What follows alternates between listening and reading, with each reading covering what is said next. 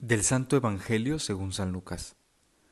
Por aquellos días Jesús se retiró al monte a orar y se pasó la noche en oración con Dios. Cuando se hizo de día, llamó a sus discípulos, eligió a doce de entre ellos y les dio el nombre de apóstoles. Eran Simón, a quien llamó Pedro, y su hermano Andrés, Santiago y Juan, Felipe y Bartolomé, Mateo y Tomás, Santiago el hijo de Alfeo y Simón llamado el fanático, Judas el hijo de Santiago y Judas Iscariote, que fue el traidor. Al bajar del monte con sus discípulos y sus apóstoles, se detuvo en un llano. Allí se encontraba mucha gente que había venido tanto de Judea y Jerusalén como de la costa de Tiro y de Sidón. Habían venido a oírlo y a que los curara de sus enfermedades y los que eran atormentados por espíritus inmundos quedaban curados. Toda la gente procuraba tocarlo porque salía de él una fuerza que sanaba a todos. Palabra del Señor. ¿Qué tal amigos? Muy buenos días a todos. Les saludo con mucho gusto. Mi nombre es Néstor Rodríguez y vamos juntos a compartir una breve reflexión acerca de este Evangelio que hemos escuchado el día de hoy. Y para comenzar, quisiera que pusiéramos atención en, estas primeras, en, en este primer párrafo del Evangelio donde nos resalta, nos recalca una de estas actitudes primordiales de Jesús que siento yo que al ser nosotros imagen y semejanza de Él, deberíamos de hacer nuestras todos los días.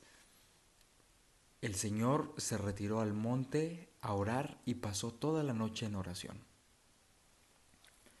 el conectar directamente con Dios a través de la oración como un medio y una fuente de nuestra espiritualidad nos asegura evidentemente siempre tener un buen discernimiento, un buen criterio para nuestra toma de decisiones. Y en este caso Jesús siempre que de alguna forma le, le, implicaba un momento especial, siempre se retiraba a orar, porque es ahí en esa oración donde encontramos esa fuerza, donde encontramos esa iluminación y sobre todo donde nos dejamos acompañar desde lo más íntimo de nuestro corazón, de nuestro medio por nuestro Padre Dios.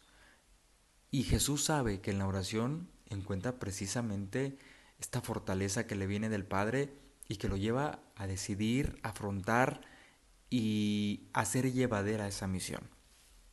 Y después de este momento de oración, elige a los suyos, elige a los doce y a cada uno lo llama por su nombre y yo estoy seguro, yo estoy seguro que la invitación de Jesús para con ellos, si es para una misión importante, es para que de alguna manera, podríamos decir nosotros, fueran su, su, mano derecha cada uno de estos, de ellos, pero sobre todo para generar un encuentro íntimo en esa amistad verdadera y real en la que ellos aprendieran del Maestro y se dejaran moldear a imagen y semejanza de Jesús.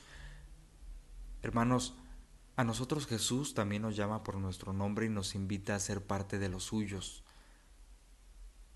A Jesús no le importó, podríamos decir, el currículum de cada uno de estos, porque en medio de lo que implique o no, Él nos llama, nos invita, nos capacita y nos lanza a una misión especial. En cada uno de estos hombres vio sin duda actitudes tan favorables que por eso los hace partícipes de esta misión. En nosotros también las ve y a nosotros también nos invita. A veces yo siento que de verdad nos hace falta creernos esta parte de que pues somos también eh, apóstoles del Señor y de alguna manera estamos llamados a cumplir y, y a dar nuestra vida en la medida de las posibilidades por esta misión que también fue de ellos en un momento. Y también lo que Jesús, lo que la imagen de Jesús eh, provocaba en el tiempo y provoca ahora es esta fuerza que se desprende de su ser, de su persona, en la cual todos en algún momento de nuestra vida nos hemos sentido llamados a, a ser parte de esta, a que nos alcance, ¿no? A que nos alcance, podríamos decir, este poder del Señor que sin duda siempre trae cosas buenas para nosotros en nuestra vida.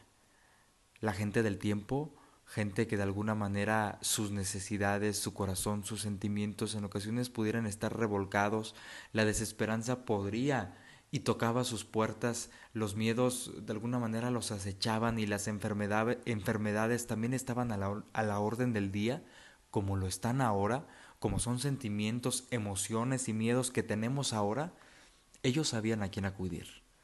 Ellos sabían que en Jesús encontraban el consuelo, la sanación, la liberación. Y por eso les daba gusto acercarse a oírlo. Lo buscaban sin importar los medios, los lugares donde estaba, las distancias. Hermanos, ustedes y yo tenemos la posibilidad de encontrarnos con Jesús todos los días, porque está presente en, en, nuestra vida, en nuestra existencia, y, Él viene de alguna manera a ser llevadera esa carga que en ocasiones nosotros podemos traer, pero nos cuesta, nos cuesta creerle a Jesús. ¿Sí? Nos cuesta creer que su palabra, que escuchamos todos los días en ocasiones y que es una palabra viva, pueda ser eficaz en nosotros. La invitación de hoy va en esta línea. Hay que aprender a ser hombres, mujeres de oración, como lo es Jesús, como lo relatan los evangelios.